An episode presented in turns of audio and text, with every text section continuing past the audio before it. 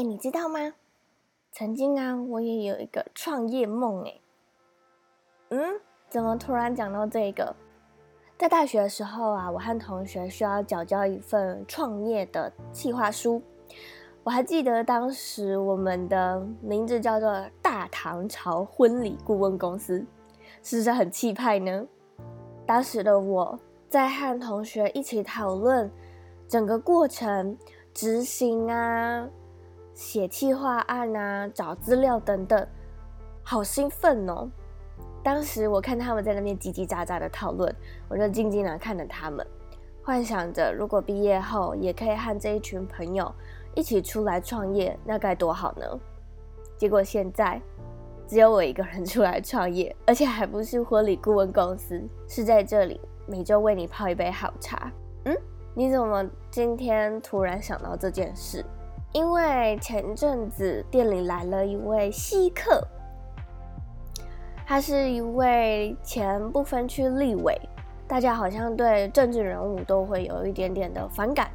但是我跟你说，我听完他的故事啊，我觉得，天哪，他真的是一个很棒的人，而且他现在同时是一位创业家、作者、前不分区立委。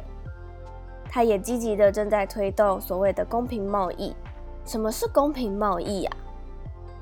嗯，我觉得不应该由我来告诉你，而是我今天分享这一段故事来告诉你什么是公平贸易，以及如果真的想要创业的话，需要具备哪些特质。今天我就来和你分享于宛如作者他的创业分享。我相信今天的故事一定可以帮助到很多职场新鲜人呐、他们已经毕业了，可能拥有一颗创业梦。那听完今天的故事，我觉得一定可以帮助到他们。好啊，好啊，你赶快讲啊！感觉今天的内容就是很丰富诶。没错，那我就先为这段故事下一句注解吧。千万不要害怕向长辈取经，时刻保持 stay foolish。Stay hungry，这样你才会不断的学习，成为一位很厉害的创业家哦。那我们就先从为什么他想要开始创业开始说起吧。很开心，我们今天邀请到余宛如作者，之前是拜读他的《创业进化论》这本书，然后我觉得很有趣，因为他是在讲新创公司的。对我来说，新创这个是一个很新的领域，我没有去接触过。那之前听说宛如作者好像是在相关领域工作的，所以宛如作者可以先请您稍微自我介绍一下嘛？然后为什么会想要撰写这样题材的这本书呢？好，Hello Joyce，然后各位听众大家好，我是宛如。因为我在大概十多年前我就自己创业，然后我就发现说，呃，既有的台湾的政府资源或者民间资源，在孵化创业这件事情，一方面其实不太知道新的观念已经都在改变了，那另外一方面就是其实像资金不足和资源不够，然后或者是说这整个的呃法规对于新创的不友善。其实我觉得对台湾来讲是一个很严重的一个问题。为什么？因为年轻人就会觉得说，啊，我在这边想要创个业，结果你你就说我触法，哦，就说我犯法。对，我有点能力，我大概就是去国外了。就在现在全球都数位转型嘛，对，像比如说你你用脸书，你用 Podcast，然后你用各种呃线上的这种工具，尤其在疫情过后，大家会感受到其实数位的这种工具，数位的经济无所不在。可是，其实台湾的问题是在于说，我们没有接上这一波整个全球产业改变的一个浪潮。二零一六年担任就是不分区立法委员的时候，我的使命就是希望说能够帮年轻人打破这些障碍。台湾年轻人很有活力，很有创意，然后很有才能。然后我是希望说能够透过年轻人的力量，呃，带着台湾往前往前行，然后不要让台湾变成一个年轻人都出走的一个轨道。所以我过去四年其实都在做一个。呃，创新创业生态系的一个这个问政，或者你说那个整个 build up 就是打造，透过法规修改、政策推动这些哦，来推动台湾那个新创的一个生态系。讲到这本书，就是因为就是说我过去访问很多个，嗯、我有做很多 case study 哦，不是只是自己想，然后我都有去访问很多新创哦，了解说他们这个呃发展的过程，然后那个发展的思维。遇到的困难哦，他们看到的问题，嗯，所以我就想说，呃，我希望能够把他们的经验、嗯、透过一本书，来让更多过去从来没有碰触到的、没有接触到的人。可以有一本很简单入门的书去了解这些东西。我觉得这本书的初衷非常的棒。那您刚刚有提到说几年前你开始创业，那你那时候的创业是什么呢？题目主要是公平贸易咖啡。在大概那个十几年前，我们的心态是这样，就是说觉得传统的企业，嗯，就是为了要 making profit 嘛，对不对？不断的想要获利。他就是去剥削了、嗯、呃生产者，可能农民，可能劳工，甚至这个土地。但是就说我们这个世代，我们想要永续的未来，所以我们必须得要走跟他们不一样价值的路。怎么样去均衡说社会发展跟这个经济永续？哈，那怎么样让经济的发展又能够 benefit 更多的人，不是只是一少部分的人？所以那时候我的创业题目主要就是公平贸易的咖啡。原因是因为这个公平贸易主要是在提到，就是说，我们就是透过一种交易的模式，用一个合理的价格来去跟农民购买他的这个农作物。那我们选择是咖啡入门，原因是因为就觉得说啊，台湾人那么爱喝咖啡，其实一人一杯，我们就有机会去帮助到很多很贫穷的农民，可以永续的一种动作。对，因为你你每天都要喝咖啡嘛，就不是叫你买个奢侈品，也不是叫你买个不必要的东西。当初发现到公平贸易是一个新的商业模式。所以我们想要把这个商业模式啊，从国外引进来。所以那时候我创业的题目其实主要是这个部分。哦，我其实之前在学校的时候也有看类似的影片，是他们是在讲咖啡豆生产的那个国家，我已经有点忘记了。然后他有讲说，就明明咖啡豆一斤很便宜，但是转手过很多地方之后，变成星巴克，然后就变得那么贵。所以我觉得那是一种暴利的。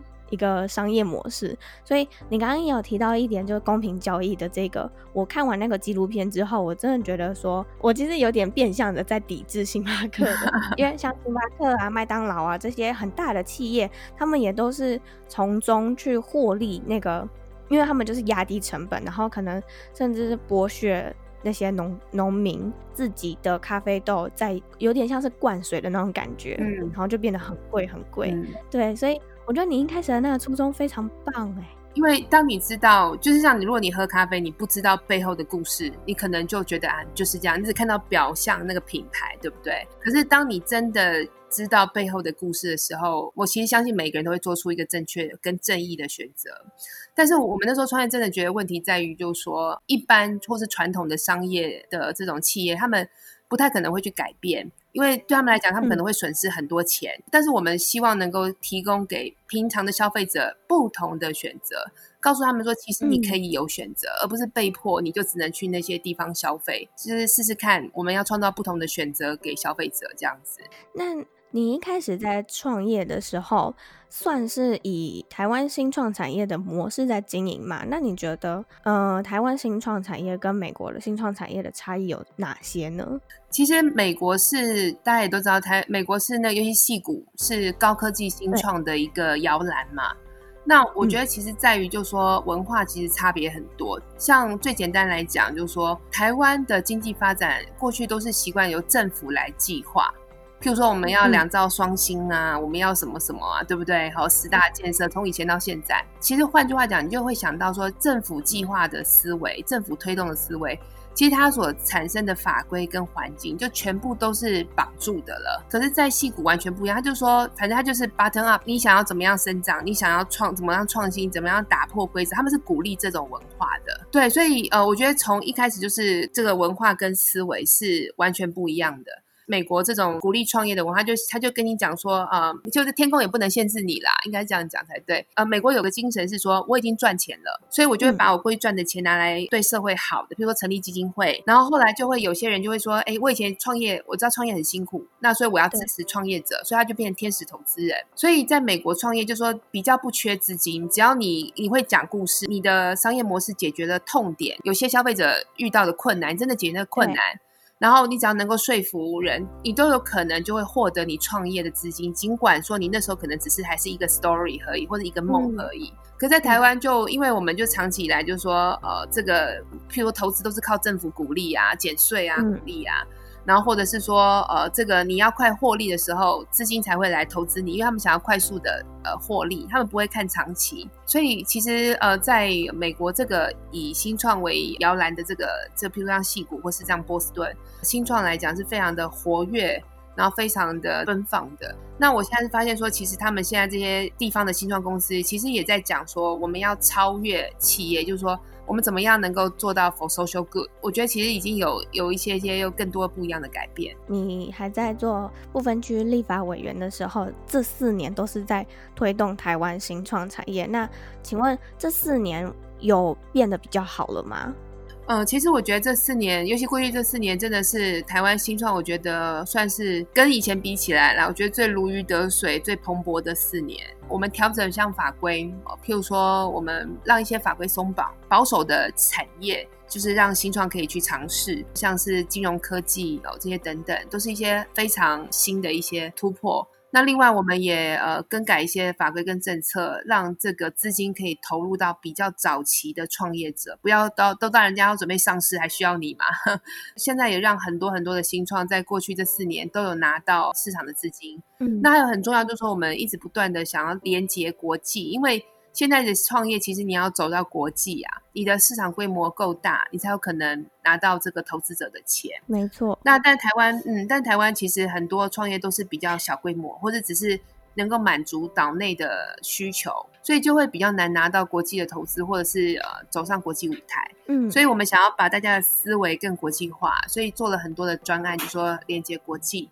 嗯，那当然还有说政府也有就是针对一些新的科技，譬如说像 AI，特别的用这种学校的资源来带动整个呃新产业的一个形态。嗯，所以其实过去真的呃，台湾在数位转型、在扶持新创、在国际接轨跟在这个资金的松绑这边尽了很大的一个努力。那我还想再问一个问题是，您刚刚有提到说。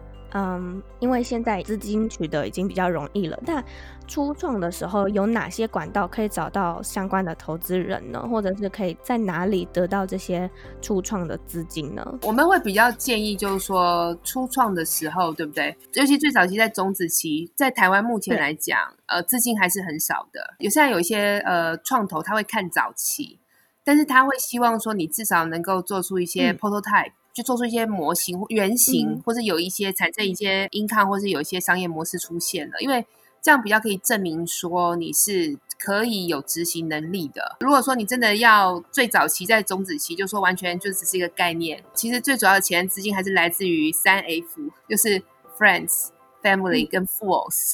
对，就这这三个，这三个对，其实最早起来是这三个啦。那、嗯、但是你到了，譬如说呃，已经做出一些商业模式，或者是说。啊，有些呃计划可执行的时候，其实就会有一些呃创投在看了。到了你要规模化之前，其实这部分的资金现在也已经有了。尤其是呃，像政府会带头投，国发基金有那个天使投资嘛，嗯、其实这过去这四年已经投了十几亿了。哇！对，当然就说如果你规模再更大一点，其实我们现在也有鼓励投资人就是来投资嘛。对，所以我觉得现在情况真的比以前就是真的是好很多。那你刚刚有提到，就是现在已经有这么多资金取得的来源了。那可是我有一个问题是，像我这种是内容创作者，我也算是另类的创业。那嗯，这样的话，我也可以取得到这样的创业资金吗？其实内容创作者就是说，呃，可能要有一个比较明确的收费模式。譬如说，你在三个月内你可以到达下个阶段，下个阶段是十万的订阅人数。嗯就是说，假设如果你的执行力能够让这些投资人相信的话，嗯、其实会比较有可能拿到资金，因为台湾的投资人还是比较呃喜欢看到实体的东西。对，还有，譬如说，如果你有房子可以抵押，对不对？你就可以去银行借钱，或者是说你有什么厂房土地或什么之类的，然后他们可能会比较放心。嗯，内容创作现在这个概念大家也都比较清楚，但重点就在于，就是说。你怎么样去证明说你有一个永续的商业模式？嗯，然后这个永续商业模式它有一个成长的历程跟阶段。嗯，大家因为你的内容感觉可以就是满足就市场的需求，那你就可以把你这个成长的历程跟阶段分不同的期程去跟呃市场去募资看看这样。所以就是还是要写出一个详尽的计划案，然后给创投人。对，你要有一个 pitch，我们叫做 pitch，嗯，告诉投资人就说啊，你的这个内容对不对？嗯是什么样特定类型，满足什么样的市场，嗯，然后这个市场的呃 size 大概有多大，然后你的收费模式是什么，你靠什么样收费这样子？因为投资跟像泽泽这种群目不太一样，是说投资他们投钱给你，就是希望说能够回收嘛。或者是说你有赚钱的时候，他可以分到一些呃利那个股利，嗯、然后他如果投资你的话，他要的是你的股份，你的 share。嗯、如果假设你是内容工作者，你你要去募资的话，最好是能够改成像是股份有限公司会比较好。哦，呃，就是注册一间公司这样。那最近我们其实修了一个法，叫做闭锁型，那个形式就更 favor 就是创业者。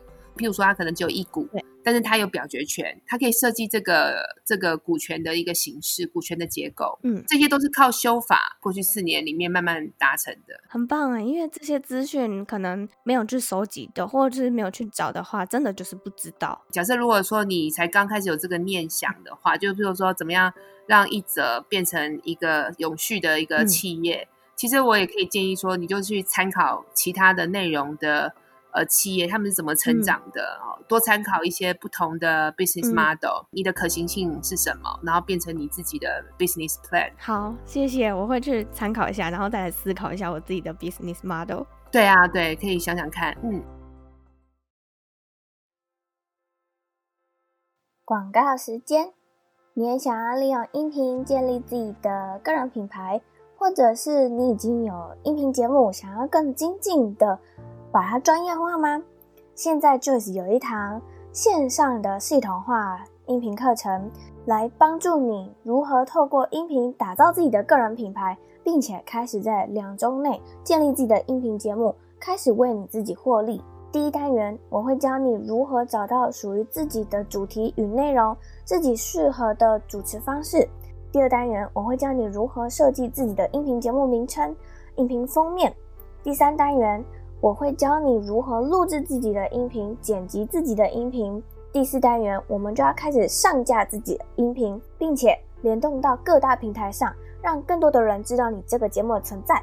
第五单元，我会公开我的邀访流程内容给你，因为我知道有些初学者并不知道该如何去邀请来宾。最后一个单元，我会教你如何使用 IG，在 IG 上面和你的粉丝互动，并且。建立出属于你自己，每周都会准时去收听你音频的铁粉。你只要点选下方资讯栏的链接，就可以加入课程喽。期待在课堂里面见到你。那我们就回到节目里面吧。那我们刚刚有讨论到了现在的新创，那你觉得现在台湾的新创产业跟传产最大的差异是什么呢？台湾其实就是传统产业，其实真的很多隐形冠军，很多很厉害的，在技术、在人才上面，我觉得在全球也都是就是很棒的。我们台湾是说，大概在两千年的时候，网络崛起嘛。网络崛起之后，我们对于网络上面的公司投资的太少了。二三十年前，我们有硬体制造公司叫台积电，嗯、现在在呃美国有这个上市嘛，对，对不对？可是现在在美国有上市的网络公司，台湾的有几家？基本上是零啊。Google 在成立的时候，大家也都不看好 Google 啊。可是，就现在就是全球都是知名的大企业，而且也在美国也有上市嘛，对，不对？我在讲，就是说这个就是一个呃落差，数位落差。嗯、那所以说，台湾现在比较辛苦的是说，这些从我们从软体思考是说，譬如说我们以消费者的使用的这种洞察来创业的，透过数据来了解消费者喜好的，它其实就会需要很多很多使用者上线，它才可以透过数据分析。了解消费者喜好，然后可能就是呃满足新的需求，或产生新的商业模式来服务消费者。像这种完全是数位原生的这种呃比较 soft 的这种产业，在台湾就比较辛苦，因为一方面就是它没有资产，它的资产就是人，然后再就说它在台湾的话，就是募资也比较比较难，因为台湾的市场的 size 就两千三百万人，嗯、可能刚好可以让你存活。可是问题是，你又很难去说服这个市场说，你可以往，譬如说往越南发展，往马来西亚发展，你你就没办法变成一个国际性的公司。你要走出去，证明你可以变成一个国际性的公司，你的技术或你的服务可以解决国际性的痛点，你的市场规模大，你才会比较好募到国外看得懂你的 business model 的资金。因为台湾大部分的投资人还是比较，我刚刚就提到，就是比较保守的。他们的思维模式都还是有点更新，没有跟现在的数位转型结合，所以他们在转型的这个过程会有点吃力。嗯、那你觉得台湾是有类似的这样的讲座，或者是鼓励这些传产去进修的课程吗？其实现在很多哎、欸，像是资策会，他们就有那种呃数位转型的课程，嗯、中小企业总会，什么二代大学，嗯、其实都是希望说呃怎么样来帮助这些中小企业主，能够透过一些新的工具或者新的思维去发现新的商机，来帮助他们就是转型。因为其实像贸易这件事情哦。嗯一九九零几吧，好到两千年，就整个网络时代，网络兴起嘛、嗯、，Internet 的时代，很多贸易的人都都是面临到说，他们快要被消灭了。为什么？以前都是那种大量大量，嗯、所以要有贸易商嘛。可现在就是小量小量，我直接从网络就可以找到供应商，我不再需要中间人了，我不需要有人帮我 sourcing 了，我自己在网络上就可以 sourcing。嗯、这个时候贸易其实要做转型，就是譬如说，你要怎么样去往高附加价值的地方走。嗯或者是说，你透过不同的数据思维，或者是不同的数位思考的方式，来去呃发现新的一些呃商业机会。嗯、那我觉得这个东西其实真的就是靠像你刚刚我们提到这个《创业进化论》这本书里面在提到的，嗯、像我里面有提到个 iFit 吧，爱瘦身嘛，它里面其实就提到说，新的网络那个粉丝经济怎么样帮传统的这种机能衣的厂商找到新的市场。我觉得其实这个就是很有趣的一个这个新旧的结合。嗯、没错，那我们刚刚也有提到，就是呃，创业跟创业家。那你觉得，身为一个创业家，会需要什么样的特质或者是技能呢？第一个就是说，你对于你的创业的事情，你要真心的相信，然后要很有热忱。嗯、公平贸易大概就是我这一辈子的就是置业啦。无论几岁，我在不在这个公司。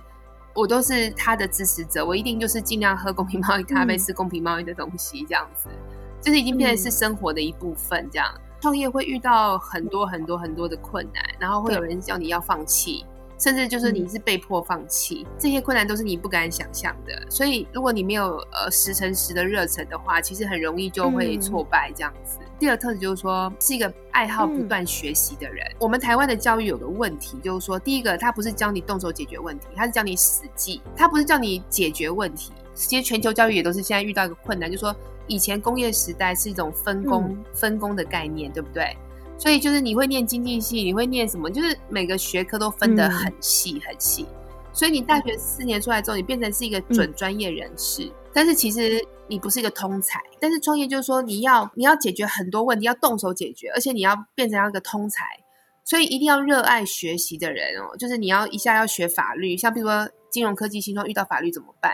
然后法律的那种障碍怎么办？譬如说还有财务上的学习，或者说怎么样带人，怎么样带组织，这个很多很多东西是学校不会教给你的。第三个就是说，我觉得就是要很有 energy。就是因为创业很累，所以身体一定要好，然后要活力十足，然后大家可以感受到你的热忱，你可以去鼓舞别人。因为我觉得这种是大概是领导者的特质吧。对，因为我最近算算是我自己一个老板吧。对然后我虽然没有请员工，那我可能就是我自己一人公司这样。那我有发现说，我要会的东西天然也太多了，因为我可能就要去思考说，我身为一个内容创作者，我要怎么去缴税。所以你刚刚提到的法律这个问题，我也要会。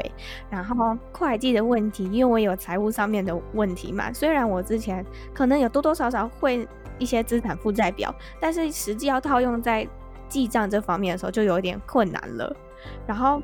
也有思考说时间管理，这个也是我觉得很重要的，嗯、因为有时候要很自律。对，嗯，创业者要很自律。也有想到，还有说，如果以后真的忙不过来了，要请人了，这个看人的这个特质就已经不是一个创作者了，而是你是站在一个老板的角度在看这件事情。没错，就你自己创创业的话，你就要变成一个创作者，就是埋头在内容创作的这种 creator。你要变成是一个 operator，就经营者，那个是啊，真的是一个很 torture 的，就是很折磨人的一个过程。可是我觉得，就是因为这样，我们要学的东西很多，所以我们是不断学习，然后才会更热爱这件事情。嗯，对，但是就是基本上你要热爱你原本热爱的东西，这真的很重要。那我们刚刚有提到，就是很多的创业者需要很多的面向嘛。那我自己有看过一部电影，叫做《高年级实习生》。嗯。那里面的女主角，她是一间衣服店的品牌创办人。虽然她有创意、有抱负，她却不会经营。那请问，一间公司的经营者兼创办人，他是否需要一直不断的进修自己？刚刚我们提到的经营面啊、策略面啊、谈判面啊这些的，那你觉得又可以在哪些地方去学习呢？我我觉得就是说，经营者其实要全部都会，真的很难。所以说，怎么样放下身段，然后真的就是热爱学习哦，就是不耻下问，然后喜欢跟人家合作。有一句话就叫做“一个人走得快，一群人走得远”。其实创业是一群人走得远。嗯所以，当你开始意识到自己是一个想要有永续经营的一个企业的创办人的时候，其实你要做的事情不是再只是执行面了，不能就说啊，这件事情我做的比你好，你们都做没有我好，我自己来做就好。这是很 很多创办者都会走过的路，我也是这样子，就觉得啊，员工做的都没有你好，因为他做的比你好，他就当老板啦，干嘛是你当老板？对，所以对，所以第一件事情就是你要会组团队，你要去看别人的长处。然后你要找到适合的人来放在对的位置上，嗯、就是要能够把这个团队给组起来，嗯、就是经营人就变成非常重要、吃重的一个部分。对，那当然就说你自己本身也是得在呃不同的领域，又是要继续学习嘛。像我们刚刚提到这个高年实习生里面那个女主角，嗯、她的生活是个灾难，因为她差点就是对，对，她就为了创业，她的热情对待员工刻薄。然后对待家庭就是呃完全失衡，生意的挫败，他又没有人可以得到一些这个指点。我觉得年轻人在创业的时候也是，因为很多年轻人也是就觉得啊我年轻，然后就是我无所惧，我觉得这很棒。但其实我觉得刚才实习生也讲了一件事，我觉得蛮好，就是说其实每一个人都会是你的老师，然后不要不想或是怕跟年长者取经。然后找到你的 mentor，愿意愿意好好指导你的，我觉得那个是也是很重要的一个部分。电影里面我也觉得他的时间管理也有问题，他真的太忙了。对，对，就是代表说他没有找到对的人来分担他的事。一个真的好的经营者，照理来讲就是说，嗯，每天都在想策略，嗯、想资金在哪里去找钱，然后去想公司的营收，然后反正执行的面最好都是交给别人这样子。嗯。那会不会是因为他这就有点像是他的 baby，他自己创办出来的，所以他舍不得放手去让别人做呢？就是会这样子啊，所以很多创办人都是这样子啊。然后每天都在抱怨说找不到好的人，然后每天说我都好忙，他就每天都说啊，为什么我员工都不让我休息？嗯、可是我觉得其实那是没有跳出来，就是做创业人、创办者一开始的功课就是学着怎么样不要自己动手做，就是放手。你要能够教导别人、带会别人，就是去做这件事。然后你教会这个人、带会这个人，你还要让他愿意，就是留在这个团队跟你合作，这是最大的艺术啊！这 真的是一件很难的事情。那请问，一开始您在创作的时候也有遇到这样的问题吗？我创业的时候就是我想要跑，跑很快，嗯、一直往前跑，然后我的速度、我的工作进度都是，譬如说我今天要计划有十样，我永远都是十样，可能在没有天黑前把它做完。然后就开始看别人，还有十一样、十二样需要我做的，就会把自己忙忙到快死。后来就发现，就说第一个我没有用心在在人身上，所以这些人就是不是你的，你没有感受到革命的这种伙伴情谊。当如果没有这种革命伙伴情谊的时候，就很难就是继续走走得远。嗯、你把自己呃累得半死，然后当你有一天忽然。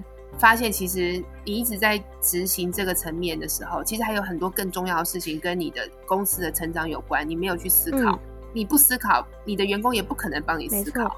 那那这个就是灾难了。对，这个我是没有想过的一个问题，就是自己冲太快这件事情。创办人基本上就是战略思考者，只有你最清楚你的优势、你的市场竞争者，然后你的动态竞争的策略。你要怎么做？然后你要花很多的时间在这个部分的思考，资金来源的思考，还有就是管理的思考。大家都常觉得老板很像很轻松，其实我觉得没有，他们都在用脑做事。对，然后出去交际应酬还不就是为了公司的资资源或资金？嗯，那我们刚刚有提到，就是我们的那个女主角，高年级实习生女主角，她是一个女性的创业家。那虽然说现在台湾已经有两性平等的趋势了，但是还是有许多的女性创业家工作与家庭很难去拿捏平衡。那请问宛如，你觉得女性在这方面该如何去取得家庭与事业的平衡呢？两个心得可以跟大家分享。嗯、就第一件事情，没有所谓的平衡，嗯、生活永远都失衡，就纯粹是看说你要在什么部分多得到一点。像我创业，对，所以如果有热爱你才会燃烧自己嘛，对不对？对，那所以就是尽可能在每个角色都尽量的做，但是我相信不会都是满分的，就是所有的事情都是要花时间去投资的。对，无论说是你的事业、家庭、你的家人，其实都是要花时间去陪伴、去投资的。还因为事业就包含你的同事嘛、嗯、交友圈，然后你社交圈、嗯，这些其实都是要花时间的、嗯。那另外一件事情就是说，你要找到好队友。嗯，对，譬如说，就像我刚刚提到，在公司，你愿不愿意放心交给你的员工去帮你处理这件事情？他的能力、他的忠诚、嗯，是不是你你你相信的？这个东西也要花时间。沟通培养，譬如说像我的话，运气比较好，我有个婆婆，嗯，然后我婆婆就会帮我在我工作的时候帮我带小孩，嗯，对，我觉得这件事情帮助非常的大，然后我会比较敢就是在工作上面呃拼啊，然后或者是先生哦、呃，先生愿不愿意带小孩？那我先生也是很爱我儿子啊，所以他就是很爱跟小朋友玩啊。嗯、当我回家累的时候，就你就要面对的问题，就是说谁煮饭？谁洗衣服，然后谁帮小孩子洗澡，谁念故事书给小朋友，嗯、这些东西全部都是要有 team members 才有才有可能完成的，不然的话，其实真的就都是很累的一些事情。所以我觉得所有的职业妇女，所有的创业型妇女，假设有家庭的，我真的觉得我对他们都非常的佩服。我觉得我是幸运的、啊。有有很好的 team member 这样子，嗯，那你是不是有一套你自己的时间管理方法呢？我其实蛮喜欢就做什么事情，假设我今天开始做，我会想要尽量做到一个程度，甚至说做到专业的程度，所以我就会一直不断的就是着迷，然后就一直在练习，就是有点忘忘记自我这样子。嗯、像之前那个唐凤正，我有提到什么番茄什么时钟法，我得知番茄工作法之前，我大概就是用这种概念了，嗯、就说。自我的时间管理很重要。我每天要几点起床？起床之后我想要做什么事情？今天有什么工作？然后我希望达到什么进度？嗯。家里的工作我能够完成什么部分？我大概其实都会先规划好，然后就是就是大家照自己的规划这样子去做。嗯。所以你就会利用很多很琐碎的时间，譬如说很多赖要回，我就会在上搭车的时候赶快回。嗯很多电话要回，就赶快在搭车的时候赶快回，都会很努力的用零碎的时间把这些解决的问题赶快处理掉。嗯、我蛮有趣，就是我看书嘛，我想要看完一本书，然后我知道我的个性是说，我一翻开这本书，我就会一路看下去。哇哦！然后看到都已经不知道不知道书在讲什么了，还在 翻，然后就已经，所以我觉得这样不是一个有效率的方式，因为书看太久，你有时候会就是一直念，然后就已经你知道脑袋就可能没办法再装下东西了。所以我现在的做法就是说，我这本书大概一天放放个三四本我想看的书，嗯、每一本书我一规定自己只能看一个章节，嗯，但是我要知道这个章节讲什么，嗯，对，然后用这种一天一个章节，譬如说一本书有十个章节，我就花十天把它看完，嗯，就可以十天大概看完两三本书，用这种轮流的方式来去管理。这些知识，或者是说，就像工作是一个 project 的话，很大，我就会呃要求大概在什么时间有个什么进度，然后就要求自己把它处理掉。但是我不会把它集中在一天这样子。哎、哦，蛮有趣的，我没有没有尝试过这样的阅读方式。可是这样的话，会不会有忘记那前一次阅读的那个体验呢？或者是那个指示？呃，我觉得还好哎、嗯，因为假设如果是每天这样子的话，其实不会忘得那么快。可是如果说你是看了一下。囫囵吞枣看完，其实我觉得还比较没有效率。那最后一个问题是，当你今天拿下了名片、头衔，你觉得你还剩下什么呢？我我觉得我还蛮幸运，就是说我我曾经我本来就是一个一无所有的人，嗯，怎么说？就是跟大家一样啊，大学我就打工嘛，然后自己付学费、嗯，出来工作，就一无所有。这样讲好像太尴 尬，啊、因为毕竟还有爸爸妈妈，还有家人，对。就是很习惯把自己放在一个位置，就是说我自己什么都没有，因为什么都没有，你才会饥渴。就像那个贾伯斯说，创业者叫叫 “stay foolish, stay hungry, stay foolish”，就说你要够饥渴，嗯、你才有往上爬升的动力，嗯、然后去思考，就说其实我没有什么好失去的。嗯、对，所以像那时候我创业，我做呃公平贸易，就是就是我创办那个公司生态绿。其实我那时候真的就觉得，就说我如果为了做个创业，我一无所有的话怎么办？嗯因为你要投钱投时间，而且一创业又创了十几年，对最坏情况大家都设想过。嗯，我我就要问自己，就说你怎么样让自己的心态是丰盈的？嗯、我的话，我就靠旅游，然后我是靠读阅读，我是靠运动，对理解生活这件事情，嗯、让我保有继续向前的一些动力。这样子，一无所有的时候就回归自己。那回归自己的时候，就要问自己说，你可以给自己什么？因为做过这种公职。的这种身份，然后也做过那种像社会企业，每天都在努力帮那个农民赚钱的 这种这种角色，嗯、其实心里是会疲倦的。就是你都是在给别人，对，对不对？反而当你没有名片的时候，是最好的时间，你可以给自己。哦，问你自己喜欢什么？嗯、问你自己想要读什么书？问你自己喜欢什么姿势？嗯、问你自己也喜欢身体喜欢什么样的状况？对。然后就是我觉得是一个蛮好的一个一个自我探寻的过程。哇，我好喜欢这一段话哦。对啊，先把自己照顾好，才有能力照顾更多的人嘛。嗯，真的，我很同感。嗯，那听说你最近好像有出一本新书，叫做《明日的餐桌》，你可以和我们分享一下这本书是在讲什么样的内容吗？然后为什么你会想要？写这样类型的书籍呢？大部分人看到书名可能就不知道他在干嘛，但是我觉得这本书是一个很有趣的书，原因是因为里面是我到了很多的地方哦，然后不同的国家去亲自亲身参与或是收集到的一些呃食物革命的案例。那为什么要从食物革命来下手？原因在于，就是说，刚才跟大家分享，就是说我大概十几年前创办就是公平贸易咖啡嘛。呃，原本的商业模式只是就是一直不断在剥削这个土地，剥削这些农民生产者，它不是一个有序的循环，因为没有人被善待到。刚好在二零一零年我创办公司之后。因为我先生推我坑哦，就叫我出国去念书。嗯，对，因为我想要出国念书，想了很久，但因为创业就没有时间。嗯、他说啊，你去哦，我帮你照顾公司啊。我想啊，真的吗？哇这样子太好了。太棒了。在二零一零年放自己一年的时间，我就去英国念那个食物人类学。那那我觉得那个学科好好可爱，就是我们其实在研究的是人类食物人类学，不是说去考古。我说以前的人哦，山顶洞人吃什么？吃什么吃？嗯，在研究是说，今天为什么我们盘子里的是这个菜？为什么我们会吃这个东西？嗯、这个行为看到后面的这种呃动态的一种呃生态圈，就是 ecosystem，、嗯嗯、是什么样的力量让你做这件事情，改变你的认知，吃这些东西？嗯、里面有非常多的国际政经、政治经济的 issue，然后也有商业的，譬如说像广告，嗯、对不对？跟你讲，你吃了会变瘦，然后你就被催眠了这样子。对 Fashion 杂志告诉你，model 一定要很瘦，所以你就不吃东西。嗯、所以这些观念其实都是被塑造出来的。我们在研究，就是说你的饮食是谁塑造出来的，嗯、然后在这个塑造过程里面，谁 suffer，谁 benefit，、嗯、然后我们要帮这些呃弱势的人，就是 suffer 的人发声，这是我们学科最主要的使命。所以我觉得我有被 inspire 到，然后我又是一个这种就是公平贸易 passion 的人。嗯所以我在英国我就活得很开心，因为这伦敦是一个呃国际城市，它有各种各种国际性的社会运动。譬如说，我参加一个呃粮食正义的论坛，它就里面就提到，在二零零八年石油的价格上升嘛，不是就很多人就拿那个玉米做生殖生殖燃料，对不对？大家没有想到，当很多玉米都做生殖燃料的时候，就饿死了一堆印度人。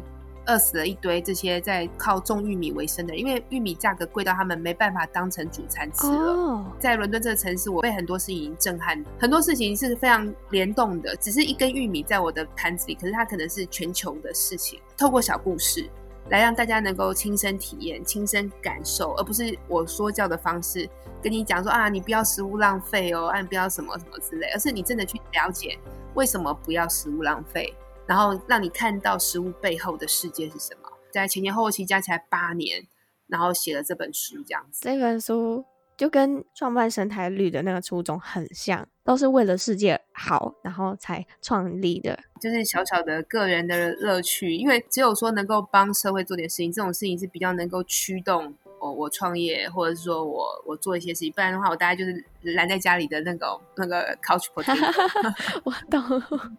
如果有观众想要找到你的话，可以在哪里找到你呢？我还有一个脸书的官方粉丝页，嗯、就是以前当部分去立委的时候，现在还有在经营啊。嗯、然后就是我的名字于婉如。嗯就写 message 给我，我都会看得到。对，好，那我再把相关的资讯栏连接，然后跟生态绿的那个网站官网的那个连接一并放在资讯栏的地方，跟你的新书的连接。好啊，谢谢谢谢，感谢，谢谢你，谢谢你这次来一直茶。好，谢谢，跟你聊天很愉快。对啊，常交流，谢谢谢谢。谢谢哇，听完今天的故事，我整个热血沸腾呢。原来创业家和我们想的完全不一样，而且我平常都觉得说他们就是坐在办公室里面滑滑手机、打打电脑，啊，一下子就出去了。很多的应酬，在我眼里他们都是在玩，结果谁知道他们要处理的事情这么多，要思考面向这么多，而且还要学这么多东西。是啊，我也是自己出来创业之后才发现，天啊，法律问题我要懂。财务的问题我也要懂，经营啊、管理啊、策略啊这些的我都要会。我时常都觉得我是一个超人了。你看，我还要在这边站在这里为你泡杯好茶。我等一下等你离开了，我还要回去去盘点我的茶叶，实在是太辛苦了。我觉得目前的我，嗯，还是先做员工好了。我觉得可以先从一些小小的面向。开始去培养我自己的创业家精神，就先从看他这一本《创业进化论》开始。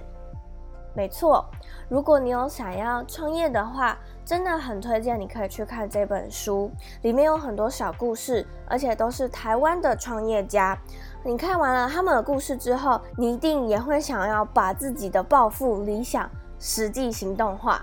刚好领了消费券。我就去诚品买这本书，好啊，期待你的心得。那我们就周三见喽。如果你想要听到更多关于创作者访谈、职业分享等内容，欢迎你到 Apple Podcast 或 Spotify 上订阅这个节目。也欢迎你在 Apple Podcast 上帮我们分享留言，并且打星评分，这样就可以让更多的人知道这个节目的存在。另外，我也想要请你帮一个小忙，可以在资讯栏的地方点击赞助连接，每月只要五十五块钱，请我喝一杯茶，让我可以持续在这里为你讲一则好故事。现在一则茶室正在举办一个月的音频马拉松，即将结束喽，将在八月一号恢复成每周三早上八点，在这里为你泡一杯好茶，分享一段好故事，千万不要跑错时间、跑错地点喽。那我们就周三见，拜拜。